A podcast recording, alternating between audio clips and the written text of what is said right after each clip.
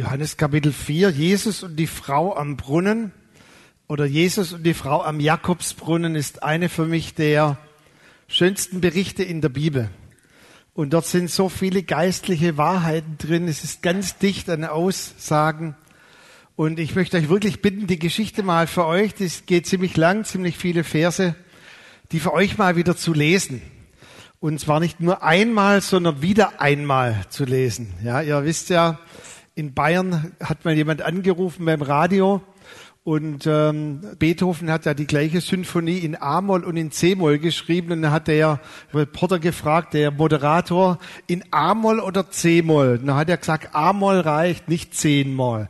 Also von dem her, lest die Geschichte nicht wieder einmal, sondern lest sie wieder einmal. Ja, Jesus und seine Jünger das werden wir nachher noch sehen, geht nicht ganz unfreiwillig aus Judäa weg. Er wird dort mehr oder weniger vertrieben. Also es war gar nicht geplant, dass er weggeht und er geht nach Galiläa. Nichts Spektakuläres, wie die Geschichte anfängt. Jesus und seine Jünger werden vertrieben, gehen von Judäa nach Galiläa. Das Problem ist, sie müssen durch Samarien. Nun, alle, die in Leonberg wissen, von was ich spreche, manches Mal muss man in Leonberg als Leonberger auch durch Eltingen fahren oder ihr Ditzinger, ihr müsst manches Mal auch durch Heimerdingen fahren. Ihr wisst da diese Probleme, die wir manches Mal ein bisschen so haben oder alle eingefleischten VfB-Fans. Früher durfte ein eingefleischter VfB-Fan nicht auf den Fernsehturm. Wisst ihr das? Weil dort die Blauen, die Kickers waren. Also wer gesagt hat, er ist ein VfB-Fan und ist auf den Fernsehturm gegangen, ein absolutes No-Go. Und so war es eigentlich ein No-Go, dass ein Jude und dann noch mit seiner ganzen Gefolgschaft durch Samarien ging. Es waren Unberührbare, wie heute in manchen Kastensystemen in Indien gibt es ja diese Dalits, wo uns Bob immer erzählt, die sind unberührbar, man hat keinen Kontakt mit ihnen.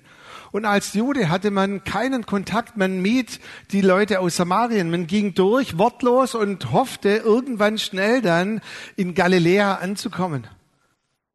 Und man sprach nicht mit ihnen und schon gar nicht sprach ein Mann mit einer Frau oder diese Gespräche gegenseitigen Geschlechts ein absolutes No-Go. Aber irgendwas war an diesem Tag anders, weil es war Mittagszeit und die Jünger von Jesus hatten Hunger, ein ganz natürliches Bedürfnis. Und Jesus hat übrigens sehr gerne gegessen. Es geht hier in dieser Geschichte nicht darum, dass wenn wir im Go sind, dass wir möglichst auf alles verzichten, was Genuss ist und diese Dinge. Jesus hat öfters mit seinen Jüngern gegessen. Er hat sogar am Sabbat mal, als es verboten war zu essen, die Ehren genommen und hat gesagt, wir haben Hunger, egal ob Sabbat ist oder nicht. Er war bei vielen Festen, hat gegessen, aber irgendwas an diesem Tag war anders und er sagt, ich gehe nicht mit in den McDonald's, ich bleibe hier. Und er verweilte an diesem Brunnen. Und dann kam diese Frau und jetzt kommt eines der interessantesten Gespräche in der Bibel. Er sagt zu dieser Frau, gib mir zu trinken Wasser. Und diese Frau antwortet absolut political correct und sagt, hm, eigentlich darfst du mich gar nicht ansprechen. Und wenn schon, ähm, ich, ich weiß nicht, ob ich dir Wasser geben darf. Und dann sagt Jesus zu ihr etwas sehr Eigenartiges. Wenn du wüsstest, wen, wer dich da fragt um Wasser, würdest du ihn beten, dass er dir lebendiges Wasser gibt. Und jetzt kommen alle Fragezeichen in ihr hoch. Lebendiges Wasser, um was geht's eigentlich in der Geschichte? Und dann kommt eine der zentralen Aussagen in diesem Bericht. Und zwar im Vers 13 und 14, dort heißt es, wer von diesem Wasser, also von diesem Jakobsbrunnen trinkt, den wird wieder dürsten. Wer aber von diesem Wasser trinkt, das ich ihm gebe, der wird in Ewigkeit nicht dürsten, sondern das Wasser, das ich ihm geben werde, das wird in ihm eine Quelle des Wassers werden, das ins ewige Leben hineinquillt. Heute möchte ich noch mal wie eine Zusammenfassung machen von Just Grow, wie wir reif werden können, wie wir wachsen können und dann zu dem zweiten Aspekt, der uns dieses Jahr wichtig war, zu gehen, in dem Go, Just Grow and Go. Wisst ihr, Just Grow ist eigentlich absolut einfach. Wir müssen nur aus dieser Quelle leben und trinken. Wenn du dein Leben darauf fokussierst, dass du deine tiefsten Sehnsüchte, und darum geht es ja, dass wir dieses Wasser quasi nicht als ein Add-on haben. Heute brauchst du ja für alle Computeranwendungen ein Add-on, ein Special, also etwas, was es noch smarter macht, was es noch irgendwie bequemer macht. Wenn du aus diesem Wasser lebst, und zwar nicht als ein Add-on, ja, ich trinke da auch ab und zu mal daraus, oder neben vielen Dingen, die meine Sehnsüchte stillen, nehme ich auch aus diesem Wasser, sondern wenn du wirklich in der Tiefe dich aus diesem Wasser nährst und befriedigst und zweitens diese Quelle reinhältst, damit sie fließen kann, dann kannst du gar nicht anders, als zu wachsen und reif zu werden. Denn es wird eine Quelle in dir und diese Quelle wird dich bis in die Ewigkeit hinein ernähren und diese Quelle wird nie aufhören zu fließen. Also trinke von dieser Quelle. Weißt du, in diesem Bild ist auch ein bisschen Spiegelbild oder eine Doppeldeutigkeit. Ich habe da mal so ein Bild gebracht von Wasser, einem Baum. Man sieht jetzt so ein bisschen in der tieferen Ebene ein Spiegelbild. Die weitere Unterhaltung ist eigentlich ein Spiegel für dich. Weil wir schauen jetzt diese Frauen und sagen, naja, die ist so voller Sünde und die, die trinkt natürlich nicht aus dem richtigen Wasser. Die hatte schon fünf gescheiterte Beziehungen. Die sucht Liebe, Annahme, all diese Dinge an falschen Quellen. Jetzt ist sie sogar in der sechsten außerehelichen Beziehung. Weißt du, dass es weit weniger sündige Dinge gibt, um sich an falschen Quellen zu ernähren. Aber da sind wir nicht so, dass wir mit dem Finger drauf deuten und sagen, Sünde, die trinkt ja falsch.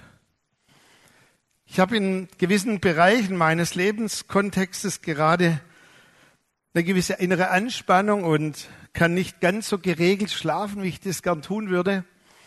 Und nach der dritten Nacht, wo ich jetzt immer nachts um zwei aufgewacht bin, bin ich vorgestern Nacht dann äh, in die Küche gegangen habe gedacht, na, wenn ich nicht schlafe, vielleicht finde ich so ein paar coole Käsewürfel. Und da habe ich nach Käsewürfel gekrustelt und dann war noch ein absolut teurer Wein, war noch ein Schluck offen.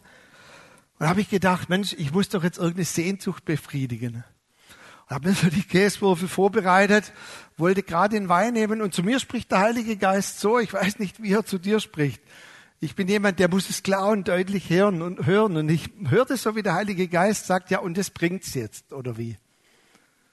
Und ich dachte, es war wie wenn eine Person neben mir wäre. Ich dachte, meine Frau kommt aus dem Schlafzimmer. Ja, und das bringt's jetzt, oder wie?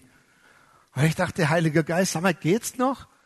Äh, so mitten nachts um halb drei? Darf ich mir keine Käsewürfel machen? Ein bisschen Rotwein dazu? Und dann sagte der Heilige Geist, für alle, die ihr jetzt Hunger habt, ähm, sagte so der Heilige Geist zu mir, weißt du, Micha, natürlich darfst du Käsewürfel und Co. Du darfst auch noch Chips dazu, das darfst du dann nur deiner Frau nicht bekennen, aber Weißt du, die tiefste Sehnsucht nach dem, was dein Herz jetzt eigentlich schreit, und darum geht es. Und das ist eigentlich ein Schrei nach einer tiefen Geborgenheit, nach, nach einer, einem tiefen Frieden. Und den kann dir niemand anderes und nichts anderes geben als nur die Gegenwart Gottes. Und dann habe ich gesagt, ja, was soll ich jetzt tun? Und wisst ihr, dann ist da immer das Tun. Was muss ich tun? Gar nichts. Wir müssen trinken. Da habe ich mich einfach hingelegt, auf dem Boden, ein Kissen drunter, bin einfach eine Zeit verweilt in dieser Gegenwart, wie diese Frau verweilen konnte in der Gegenwart Gottes. Und habe gemerkt, da ist etwas, was ganz tief mich wirklich befriedigt. Und weißt du, oftmals leben wir aus anderen Quellen und wir, wir merken das gar nicht, weil es keine Sünde ist, aber wir nähren uns. Und im Jesaja 55 ist dieser Appell, warum gebt gebt ihr sogar Geld aus? Warum gebt ihr Zeit aus? Warum plant ihr eure Hobbys? All diese Dinge aus, in, in Dinge hinein, die niemals satt machen können. Weißt du, daraus ist dann fast ein, ein mönchisches Christentum entstanden, dass wir alle Dinge meiden, die Spaß machen, um irgendwie satt zu werden. Da wirst du nicht satt, wenn du alles meidest, alles aus dem Weg gehst, sondern die Reihenfolge ist wichtig. Du darfst als Gestillter genießen. Wenn dein tiefster Durst gestillt ist, kannst du dich auch an Käsewürfel und Co. wirklich ergötzen. Was weiß ich, du kannst sogar nachts eine tolle Fernsehsendung anschauen. Wenn du innerlich deinen Wert und deine Identität weißt, kannst du sogar dich an Anerkennung, die dir andere entgegenbringen, sie können dich aufbauen. Aber wenn du nicht innerlich gestillt bist durch die Anerkennung, die nur Gott dir geben kann, wirst du immer an falschen Quellen suchen. Und letztendlich ist die Reihenfolge von ganz großer Bedeutung. Nur wer seinen Wert Wert kennt, den er in Gott hat, wird auch Verdienst niemals dazu benötigen, dass er seine Identität innerlich aufbaut. Und die Frage an dich und mich ist, lebe ich wirklich, und es soll auch dieses Bild verdeutlichen, lebe ich wirklich in den tiefen Schichten meiner Seele? Lebe ich wirklich in den Bereichen, die auch manches Mal schreien, wie wir es in diesem Lied öfters jetzt gesungen haben, Herr mein Gott, dich suche ich. Das ist ja dieser Psalm auch von David, wo er sagt, eigentlich suche nicht ich dich, Gott, sondern das sind ganz tiefe Bereiche in meiner Seele, die dich suchen, etwas, was ich gar nicht artikulieren kann. Und ich möchte dich wirklich ermutigen, an diesem Just Grow dran zu bleiben. Nähere dich in den tiefen Schichten deiner Seele, indem du aus diesem Wasser, aus diesem lebendigen Wasser lebst. Halte diese Quelle rein. Und ich kann dir versprechen, du wirst wirklich wachsen. Du kannst gar nicht anders als wachsen. Wenn du vielleicht Weißt du, solche Beispiele, die sollen ja auch dir helfen. Hey, wenn, wenn, wenn ein Pastor, der es besser wissen müsste, immer wieder versucht, an falschen Quellen sich zu nähren, dann braucht er gar keine Scham sein oder irgendwie, oh, was machen wir nur, sondern wir dürfen immer wieder zur Quelle kommen. Jesus hat gesagt, wer da durstig ist, der soll was? Soll kommen. Sogar an der Offenbarung kommt herzu und trinkt von diesem Wasser. Wenn du jetzt auch durch eine schwierige, taffe Lebenssituation gehst vielleicht momentan und du merkst, du bist innerlich ausgemergelt, dann lade ich dich ein, trink heute Morgen. Komm auch nachher zum Ministry-Stand, wenn du noch nie von diesem Wasser getrunken hast und nähre dich von diesem Wasser. Aber diese Geschichte, und deshalb war mir das, äh, dieses ganze Kapitel so wichtig, dieser Bericht ist da so reichhaltig und geht jetzt auch noch weiter und in diesem Kapitel 4 sind die zentralsten Aussagen und eigentlich die fast einzigen Aussagen, die Jesus getätigt hat über Anbetung. Die, die im Geist und Wahrheit anbeten. Das ist in diesem Gespräch mit dieser Frau. Und dann endet dieses Gespräch, dieses Kapitel damit, dass Jesus auch dieses Erntefeld, das reif ist zur Ernte, hebt eure Augen auf und seht, das sind Menschen, die brauchen dieses Wasser. Und die Geschichte endet, dass Jesus gebeten wurde, in diesem Dorf zu bleiben und ein ganzes Dorf wurde auf den Kopf gestellt. Viele Bekehrte.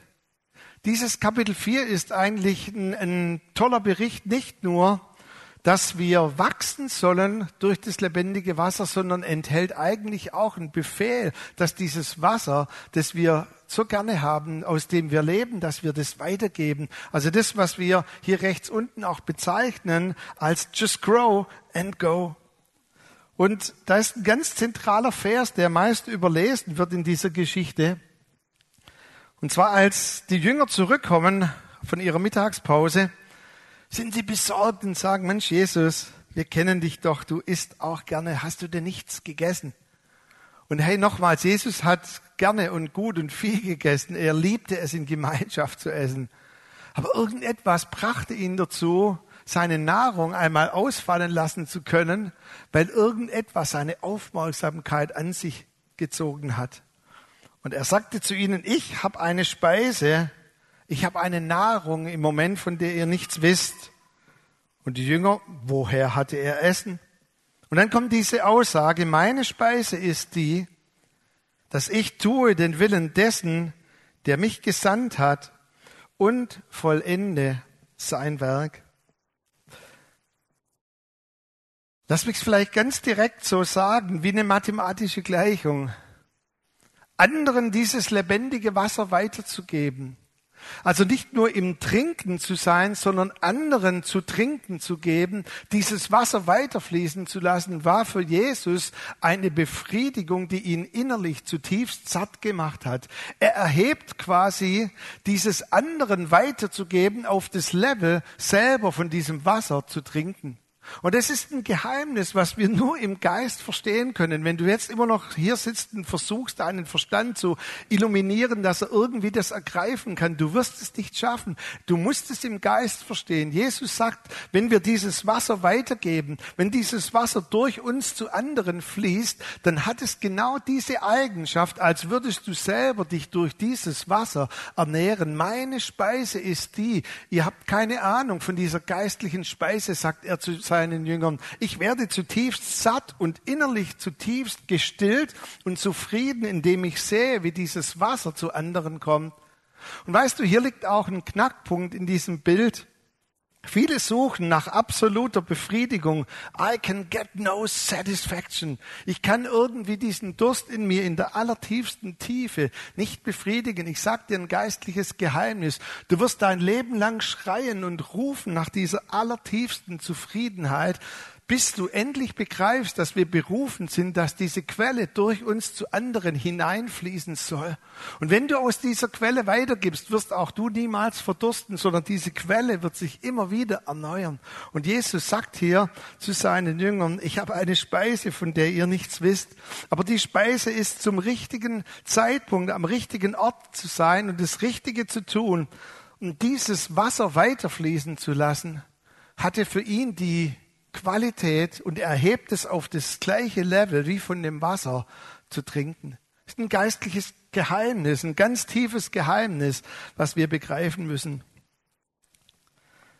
Erwachsen und reif zu sein, also ein Lebensstil, was wir nennen, just grow, mündig zu werden, bedeutet, dass wir zuallererst einen Lebensstil haben und darum geht es, nicht ein, ab und zu ein Auftankort oder so, wo wir sagen, oh, jetzt rennen wir in den Gottesdienst und dann trinken wir, sondern ein Lebensstil aus dieser Quelle uns zu nähren und zweitens, dass wir sensibel sind, dass diese Quelle durch uns zu anderen fließt.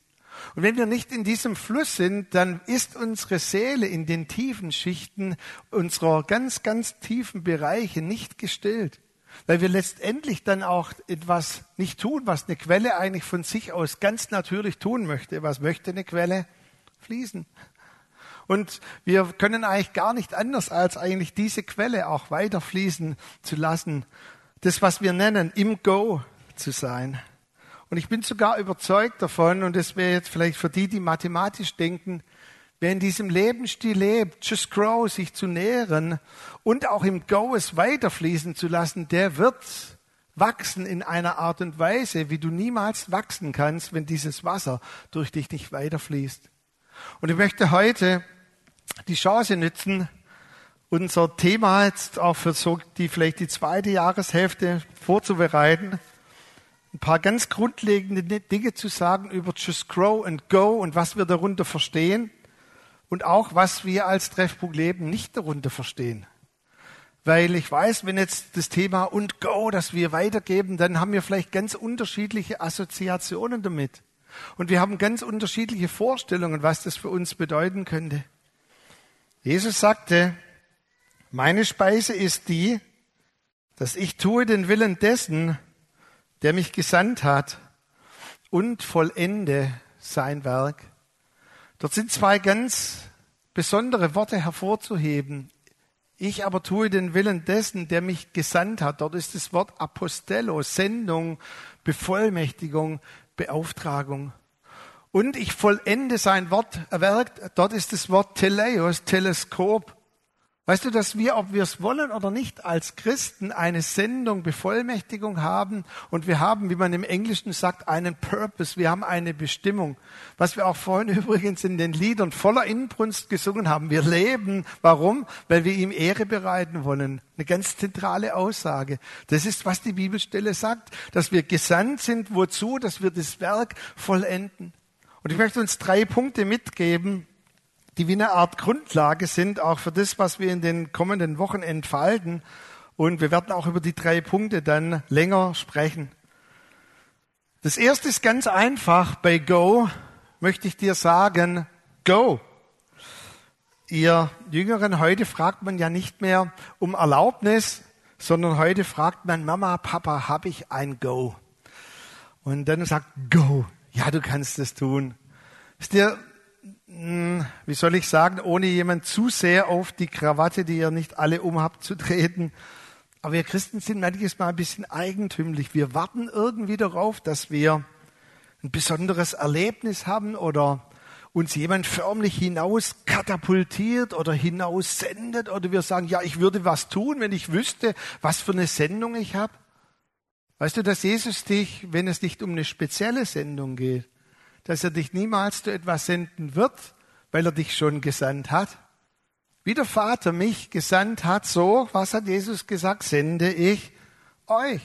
Wir alle leben in diesem Go. Wir sind deshalb auf dieser Erde, weil sonst könnte er uns nach unserer Bekehrung direkt entrücken in den Himmel. Und er lässt uns diesen Zeitraum, jeden in seiner Spanne, in seinem Radius, jeder in seinem Wirkungsumfeld, weil wir im Go sind. Und wir alle sind im Go. Es fragt sich nur, ob wir darin leben oder nicht in diesem Go leben. Jeder Mensch auf dieser Erde braucht eine faire Chance, um von diesem lebendigen Wasser zu kosten.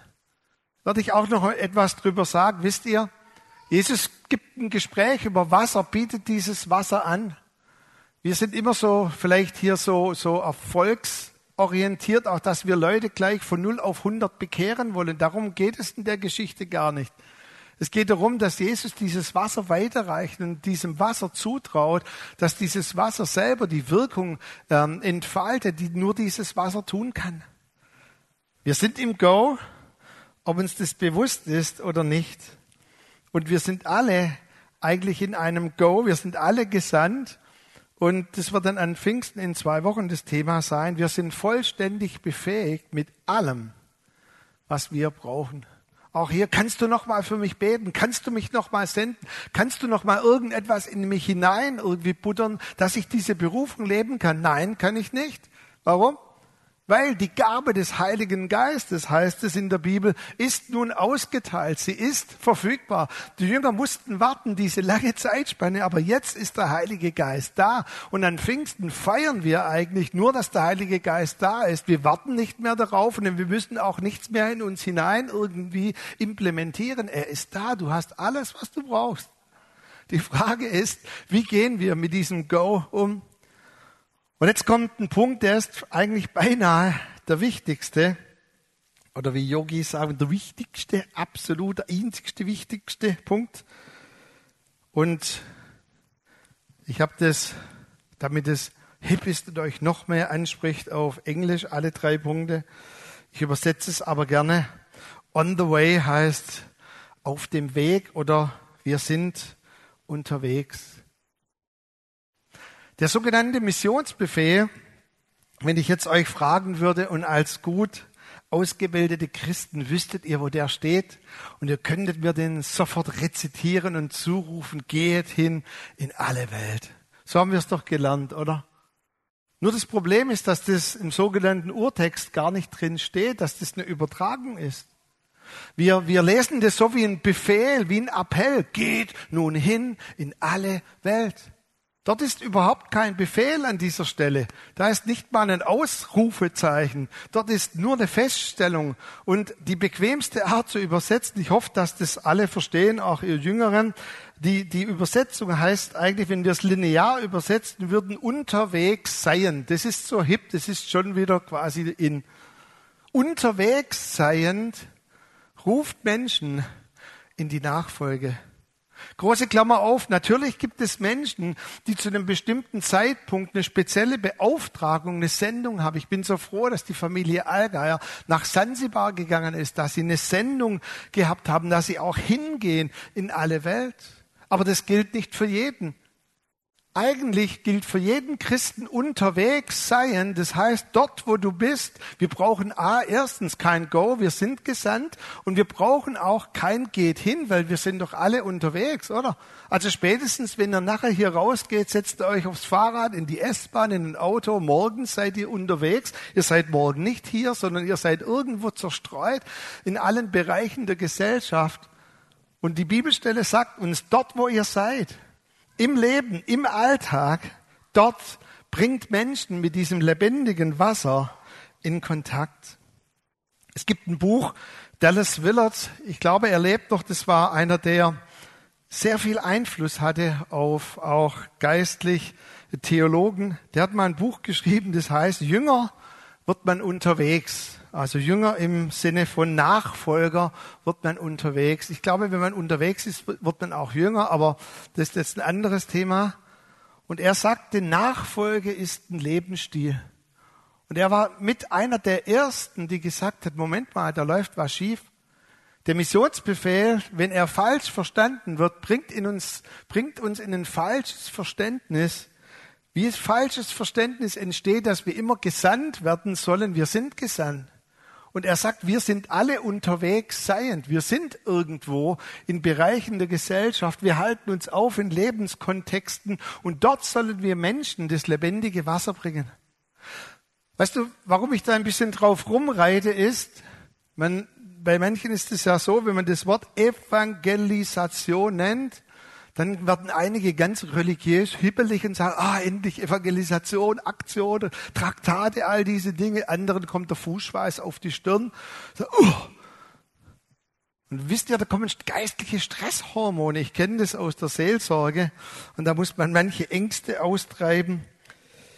Aber wisst ihr, wir alle haben doch einen stressigen Alltag, einen Lebenskontext. Also von einigen von euch weiß ich es. Stressiger Alltag wow, die ganze Zeit sind wir belastet mit irgendwelchen Terminen am Arbeitsplatz. Und dann haben wir natürlich als gute Christen noch einen Dienst in der Gemeinde.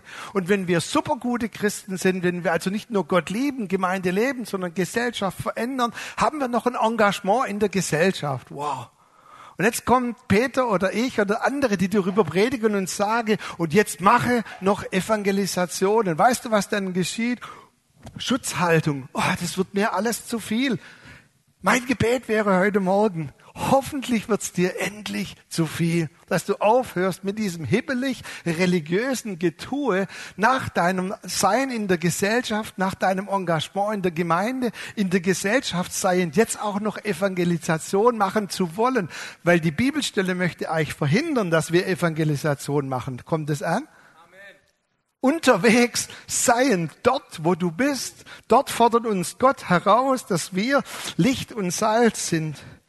Große Klammer, es gibt gute Aktionen. Nicht, dass mich jemand ganz falsch versteht. Ihr dürft mich heute Morgen falsch verstehen aber nicht ganz falsch. Es gibt gute Aktionen, Esther, was ihr gemacht habt, hinzugehen zu diesen Lkw-Fahrern an Weihnachten. Aber wisst ihr, manchmal sind es auch verzweifelte Aktionen, die wir machen, weil wir sonst nicht unterwegs seien, das lebendige Wasser weiterfließen lassen. Dort, wo ihr seid. Ihr müsst euch nicht in den religiösen Stress hineinbringen. Ihr müsst nicht etwas on top tun, sondern Jüngerschaft geschieht unterwegs. Das ist die zentrale Aussage in dieser Bibelstelle. Und wir überlesen meistens die kleinen Dinge. Jesus aber und seine Jüngern, Kontext Streit mit Herodes, wurden mehr oder weniger gebeten von Judäa nach Galiläa zu gehen. Steht da, die hatten jetzt kein dreitägiges Seminar über, wie gehen wir jetzt nach Samarien oder dann haben sie noch so ganz hochgeistlich in der Kleingruppe zwei Wochen lang für Samarien gebetet. Die gingen einfach durch Samarien, unterwegs seiend. Und dann waren sie unterwegs und dann kam es zu dieser göttlichen Begegnung, wo ich nachher noch den dritten Punkt uns entfalte. Aber Jesus war eigentlich, wenn ich das richtig verstehe, in dem Sinn nie im Stress, sondern er war einfach dort, wo er war, sensibel auf den Heiligen Geist. Und ich glaube, auch, dass wir das richtig verstehen müssen und dürfen. Evangelisation im Go zu sein, ist keine Aktion für uns, auch bei Treffpunkt Leben, sondern ist ein Lebensstil. Und es können Aktionen dabei herauskommen. Aber ich möchte dir ein Beispiel geben, das für mich damals so beschämend war, wo mir aber alle Lichter angegangen sind. Ich war in der Jugendgruppe und habe dort meinen Glauben wirklich mit Leidenschaft ausgelebt. Aber in der Schulklasse, in der ich war, war als Teenager eh alles peinlich. Und es war auch absolut peinlich zu sagen, oh, ich bin Pastorensohn und über den Glauben zu sprechen. Und dann hat unser Pastor angeordnet, Franzi, das werde ich niemals tun, du kannst dich gleich beruhigen, nicht, dass du irgendwie zusammenzuckst. Der Pastor hat angeordnet, die Jugendlichen müssen Straßensingen machen irgendjemand schon mal Straßensingen gemacht und möchte seine Hand? Ich kann nachher auch für die beten, die noch in Verletzungen drin sind. Ich wünschte, einige unserer Gitarristen, Peter oder andere wären dabei gewesen. Zwei verstimmte Gitarren, zwei Ladies voller Hingabe, schon angezogen. Sie war nicht anzüglich, sondern angezogen mit Klamotten, wo ich sagte, die war noch aus dem vorigen Jahrhundert und wir standen auf der Straße am Marktplatz und wir mussten Straßen singen. Oh, war das peinlich. Und wir haben gesungen Nicht viel geschah. Wir haben gedacht, es bekehrt sich ganz Denkendorf. Aber weißt du, drei Personen sprachen mich später in der Schulklasse an. Drei Personen. Zwei davon waren Christen. Jetzt dürft ihr mal raten, wie die hießen. Waren zwei Jungs, die hießen Christian. Bei dem Namen muss man Christ sein, oder? Christian. Zwei Jungs waren Christen, die haben mich A gefragt, warum musst du auf die Straße gehen, damit wir mitbekommen, dass du Christ bist? Coole Frage, oder? Und dann war einer, der einen schwierigen Kontext hatte, der Scheidung, ein paar andere Dinge, Schwester mit Drogen in Kontakt, der sagte, wow, darf ich dich mal ein paar Dinge fragen? Wir haben über den Glauben gesprochen.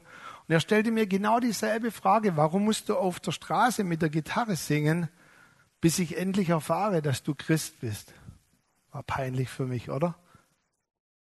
Und versteht es nicht falsch, alle Aktionen, die, die können ja gut sein, aber darf ich dir mal mitgeben, äh, mach doch mal Treasure Hunt in der Firma, in der du arbeitest.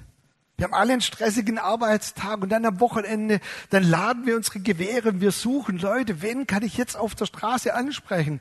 Unterwegs sein, sprich doch mal, bete doch mal über deine Arbeitskollegen, über deine Nachbarn, mach doch mal Treasure Hunt in der Schule, mach doch mal Treasure Hunt in der Uni, an der du bist. Das ist, was eigentlich die Bibel meint, unterwegs seiend, dort, wo du eh bist. Und wenn Gott dich als einen besonders begabten, besonders berufenen Christen ausrichten möchte, dass er sagt, hey, du bist so geübt, Treasure Hunt zu machen in deiner Schule, du bist so begabt, Treasure Hunt zu machen, du hattest schon zehn Treffer an deinem Arbeitsplatz, jetzt kannst du auch auf die Straße gehen.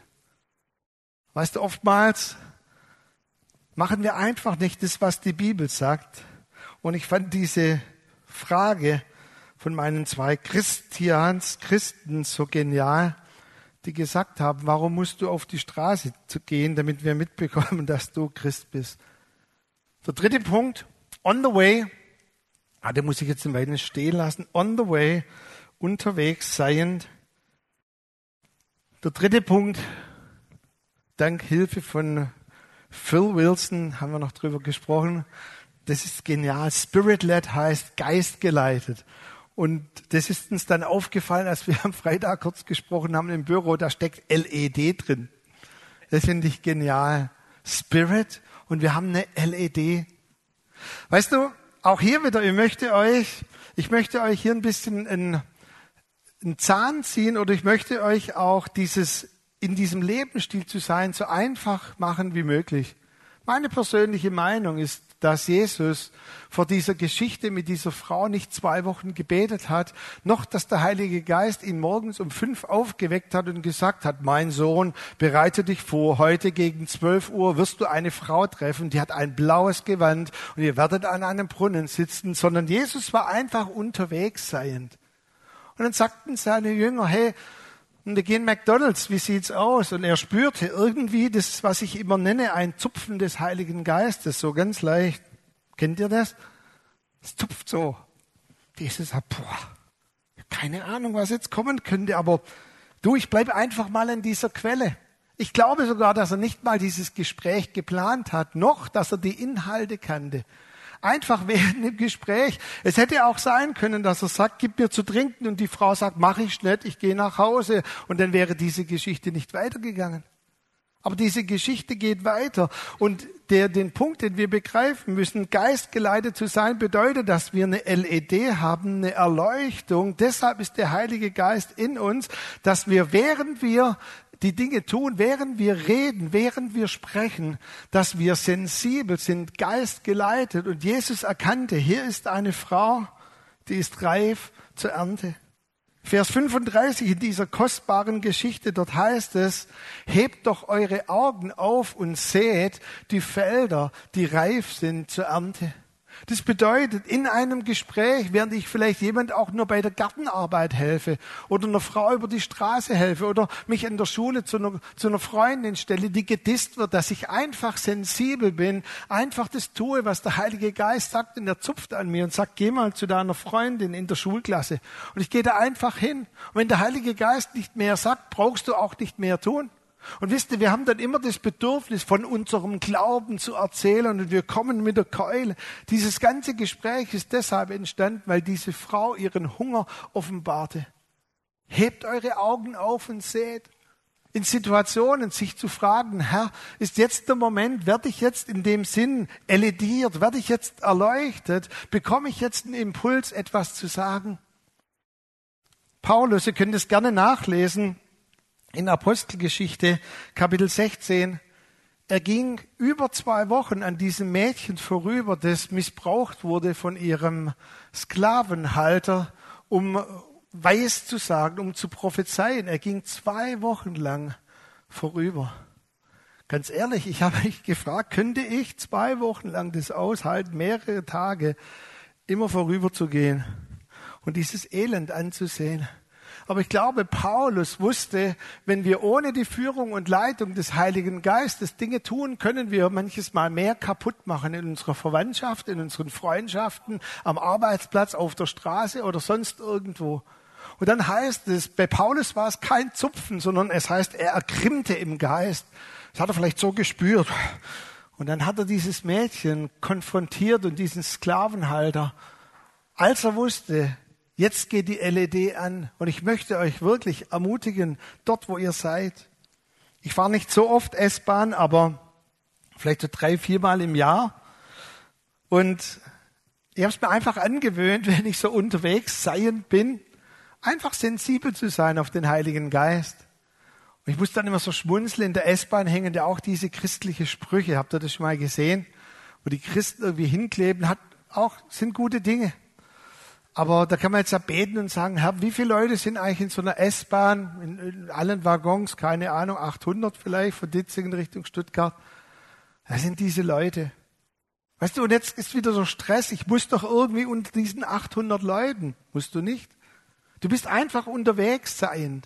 Und wenn der Heilige Geist on the way dir irgendein Gespräch vermittelt und du merkst in deiner LED, wow, jetzt kann ich irgendwie was sagen, ich war vor kurzem auf einer Fahrt nach Hannover, meinen Trolley hinter mir gehabt. Und irgendwann, als wir dann sitzen konnten, als auch in Stuttgart dann in der Haltestelle der Uni dann alle Studenten endlich weg waren, konnten auch die Älteren wie ich und diese andere Frau Platz nehmen. Da hat sie gesagt, jetzt können wir endlich sitzen. Und ich habe zurück gesagt, ja, ich sitze heute eh noch genügend ah, ihr auch, ich fliege länger und so. Und dann hat sie mich gefragt, gehen Sie auch in den Urlaub? Habe ich gesagt, nee, Gegenteil. Und man spricht einfach. Und dann kommt immer diese Frage, ja, darf ich fragen, haben Sie eine Sitzung? Und ich gesagt, ja, tagsüber. Aber abends mache ich dann was anderes. Ja, was machen Sie? Die war so richtig neugierige Stuttgarterin. Und ich gesagt, abends predige ich. Aber. Aber. Und jetzt fragen, Heiliger Geist, Sage ich auch einfach, haja.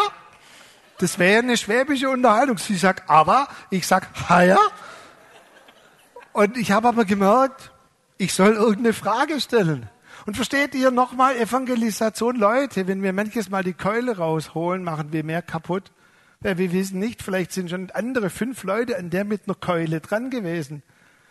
Ich habe dann einfach gesagt, ja, ich predige da in der Gemeinde und bereite mich gerade ein bisschen vor die fragt, was lesen Sie denn da gerade? Ich habe ihr gesagt, ein Bibelvers. Und plötzlich, das hat in meiner Kindheit auch öfters gehört, das kennt sogar mein Konfirmandenspruch gewesen sei. Hm? Und plötzlich bist du mittendrin. Versteht ihr? Der Heilige Geist hat mich nicht nach so einem Drei geweckt. Da kommt eine Frau, die hat so einen Hut auf und die wird ihren Konformantenspruch. Ich bin einfach, just go with the flow. Eine LED geht an. Hey, das ist das, was ich verstehe unter Go, on the way. Versteht ihr? Und übrigens, wenn ich jetzt mal wieder, äh, keiner, der vielleicht von euch S-Bahn fährt, muss jetzt Angst haben, oh, wenn da der Micha reinkommt, der wird mich ansprechen auf den Glauben. Das ist manches Mal, was Leute übrigens vielleicht auch vor uns, vor uns Angst haben. Ich bin oft am Fußballfeld gestanden und die Leute wussten alle, von Marco, dass ich Pastor bin, er Pastorensohn. Ein Vater hat mal gesagt, ich, ich hatte immer Angst, du sprichst mich irgendwann auf den Glauben an. Hm, ja, okay. Aber als er erlebte, wie in seiner Verwandtschaft jemand überraschend starb, hat er mich angesprochen. Und hier, wir müssen LED, wir müssen sensibel sein auf den Heiligen Geist. Mein Papa wird wahrscheinlich nach menschlichem Ermessen es nicht mehr lange ähm, schaffen, auf dieser Erde zu sein, ist auch nicht mehr ansprechbar. Und am Tag bevor er nicht mehr ansprechbar war, habe ich ihn gefragt, Papa, Beerdigung. Und dann typisch seine Antwort, er hat mir alle Beerdigungen. Ich sage, Papa, es geht um deine. Dann seine Antwort, das macht ihr schon recht. Ich sage, Papa, wir wollen es aber richtig recht machen. Und dann musste ich richtig bohren nach der Bibelstelle und dann hat er gesagt, aber Micha, eines möchte ich, dass du erzählst. Und dann habe ich gesagt, gerne. Dann hat er gesagt, schau noch mal in meinen Memoiren nach. Ich möchte, das war mir immer so wichtig, dass ihr sensibel seid für den Heiligen Geist. Und er hat mir erzählt, wie er mit 19 Jahren in Stalingrad war und Glaub mir, an der Front, ich möchte gar nicht so in die Tiefe gehen, hast du andere Probleme als zu evangelisieren. Und wenn du dir noch ein Plakat umhängst, Jesus liebt dich, dann wirst du sowas von gedisst. Dort ist eine vergiftete Atmosphäre. Und er hat einfach für sich seinen Glauben gelebt. Und eines Abends hört er eine Stimme des Heiligen Geistes, geh zu Ernst. Punkt, Punkt, Punkt. Den Namen weiß ich, weil ich auch die Angehörigen kenne. Geh zu Ernst und sprich ihn an. Und mein Vater hat gesagt, mach ich. Und dann sagte der Heilige Geist, jetzt. Und er ging zu ihm und hat diesen Ernst zum Glauben geführt. Ist dann so lustig. Ich habe dann ein Büchlein dabei gehabt. Wir haben Zionslieder gesungen und hatte ihm die Bibelstelle noch weitergegeben.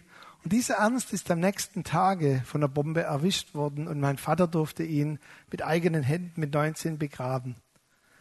Steht da, und da könnte man auch wieder, oh, Druck, in der ganzen Geschichte geht es überhaupt nicht um Druck. Es geht darum, sensibel zu sein für den Heilige Geist. Und wenn der Heilige Geist manches Mal jetzt sagt, dann bewege dich. Ich möchte euch eine Hausaufgabe mitgeben. Ich sage es mal auf Englisch, dann klingt es nicht so äh, herausfordernde Challenge. Heute braucht man ja immer eine Challenge. Meint aber dasselbe wie Hausaufgabe. Könnt ihr mal mit diesen drei Punkten bitte in die Woche gehen? Ihr seid im Go. Ihr lebt in der Bestimmung, aus dieser Quelle euch zu nähren und wirklich satt und zufrieden in der Tiefe werden wir, wenn wir auch in dieser Quelle das Bewusstsein in uns tragen, anderen weiterzugeben, in den Möglichkeiten, die uns Gott eröffnet. Dann on the way, unterwegs seiend. Leg doch mal vielleicht alle falschen geistlichen Stresshormone ab, sondern geh in diese Berufung, in diese Feststellung, in den Missionsbefehl, ist die Befehlsform auf dem Macher zu Jüngern. Bringt sie in Kontakt mit dieser Quelle.